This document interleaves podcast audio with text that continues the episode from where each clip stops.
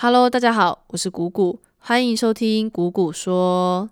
之前有一集有说到自律嘛，那我其实平常都会记录自己这个礼拜做了什么，比如说看了一些书啊，或是学了一些新技能啊之类的，就是我每个礼拜都会去记录一下我自己那个礼拜干了什么事情。然后我这几天刚好就在回顾，说我最近这几个月都在干嘛，才发现我最近这几个月好像没什么长进，每个礼拜记录的东西越来越少。然后我就想说，我想知道我最近都把时间花到哪里去了，所以我最近就在尝试在记录自己每天的活动，比如说什么时候在哪里做什么事情这样。那这一集呢，我就来跟大家分享一下我记录自己活动两个礼拜的心得。那我是觉得还蛮有趣的啦。那我也会把我自己的数据贴在 Facebook 上，那有兴趣的人呢，就可以到我的 Facebook 粉丝专业谷谷说查看详细的数据。OK，那我们就进入正题。那我的目的是要记录自己每天都在干嘛嘛，所以我就有先上网找了一下有没有这种工具可以直接拿来使用。那我后来呢用的是 Clockify 这个网站，那它除了有网页版之外，也有 iOS 跟 Android 的手机版，而且重点是它完全没有广告，使用起来超清爽。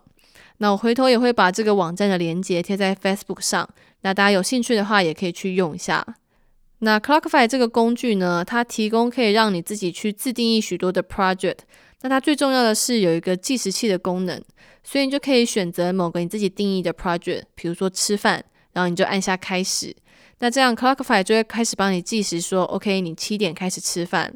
那当你吃饭结束之后呢，你只要按一下停止。那这样你吃饭的这段时间，比如说七点到七点半，就会被 Clockify 给记录下来。那这个时候呢，你就可以再选择另一个 project，比如说看书，然后你就开始进行下一次的计时。那每天呢，就是透过这样子计时器的方法去追踪你在不同的时段在做什么活动。这样，那有的时候呢，可能会不小心忘记按了停止，那也没关系。Clockify 它也有修改时间的功能，所以你可以回头再去把某一个 project 它持续的时间给修改过，所以用下来呢，其实还蛮方便的。那记录时间的方式很重要，但是统计功能也很重要。那 Clockify 它的统计结果功能我还蛮喜欢的。那它预设呢是使用 project 来分类，比如说我自己就有分成睡觉、上班、耍废、看书、日常生活这五个 project。那 Clockify 它就会帮我统计说我每一天花在睡觉的时间有多少，那比例占了多少，或者说我看书的时间又是多少，那比例又占了多少。那这个时间呢？它除了看每一天的之外，它也可以一次看一周的，或是一次看一个月的，弹性很大。然后再来是每个 project 里面啊，Clockify 其实还可以让你再创建它的子任务。比如说，我就会在耍废的 project 里面再新增一些子任务，像是滑 Facebook 啊，或是看 YouTube，或是跟朋友聊天之类的。那 Clockify 它也是可以呈现你在不同的子任务所花的时间有多少。那这些子任务呢，分别在 project 中所占的比例又是多少？那所以透过这样子的统计功能，我就可以知道说，哦，我在这个耍废的 project 里面，可能在看 YouTube 上面花的时间最多。那这样我就可以针对这个痛点去做改善。那我自己用了两个礼拜下来，我觉得有几个有趣的地方是想跟大家分享的。那首先是关于睡觉这件事，我自己平常呢周末都是会睡到中午一两点才起床，所以其实我一直以为我周末大概都是睡十到十二个小时。那是在我开始记录自己的时间之后，我才发现原来我周末只睡了九个小时。那我后来发现原因是因为我周末会熬夜，所以即使我周末睡到中午，我整体的睡眠时间也不是很长，也是才九个小时而已。那再来是，我也发现另一个有趣的事情，就是人一天是真的要睡到六个小时以上的。比如说，如果我前一天睡得比较少，可能只睡四个小时，那我那天的晚上就会特别早睡，可能十点就睡了。所以其实这样加总起来，我那一天还是睡了六个小时左右。所以即使你想要靠牺牲睡眠来获得多一点的时间，那我觉得也是有一个上限的。那我自己的极限呢，大概就是每天一定要睡满六个小时。那在记录自己时间的过程，我觉得最难习惯的事情就是你要有意识到自己正在转换活动。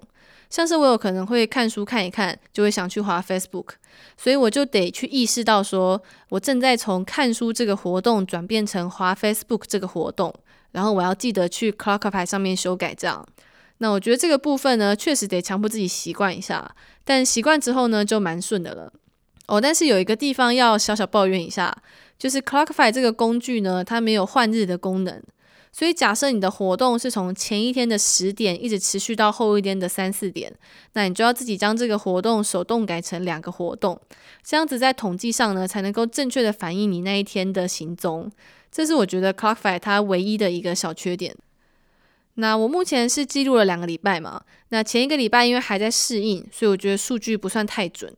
那第二个礼拜呢，我觉得测的就比较准了。那出乎我意料的是，我耍废的时间超乎我想象的多。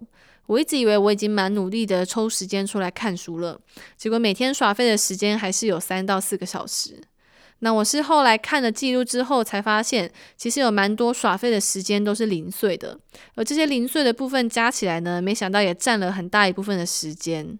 所以我也得到一个结论哦，就是如果你想要精进自己，你要么就是把零碎的部分减少，将时间变成一大块的时间，然后去做事情；要不然就是你得充分的去利用零碎的时间去做事，不然很容易就会像我一样浪费掉了。那我也发现呢，我意外的在 Pocket 上面没有花很多的时间。那我觉得这个是因为没有办法去记录的关系，因为录 Podcast 其实很多时候是在找灵感。那找灵感的这个过程，通常是会跟其他的活动并行。那我只有在确定好题目，真的要开始录的时候，才会去 c l o c k f i 上面记录一个 Podcast 的活动。所以我想这也是为什么 Podcast 它所占的时间占比不高的原因。那从我自己记录的整体上来看，其实睡觉跟上班基本上就占掉了三分之二的时间。那剩下三分之一的时间呢，你得分给耍废、日常生活还有看书。那这些事情呢，彼此是很容易互相压缩的。那要怎么样在这之间找到一个平衡点，就会是一个挑战。那我自己其实呢，也蛮建议大家可以去追踪一下自己每天在不同活动上所花的时间。因为你首先得先知道自己的痛点在哪里，你才有办法去改善。像是我也是记录完之后才发现，原来我每周花在 Facebook 还有 YouTube 上面的时间有十几个小时。那如果我能够把这些时间稍微降低一点的话，我就可以拿来做更多的事情。所以重点呢，还是你得先有数据，然后你再根据数据去做出下一步的决策。所以欢迎大家一起来使用 Clockify，跟我一起开始追踪自己的生活吧。好啦，这一集就聊到这里。那喜欢我的话，可以订阅我，也可以到我的 Facebook 粉丝专业谷谷说按赞追踪。那如果是使用 Apple Podcast 听的听众们，也麻烦为我留下一个好评。那我们就下一集见啦，拜拜。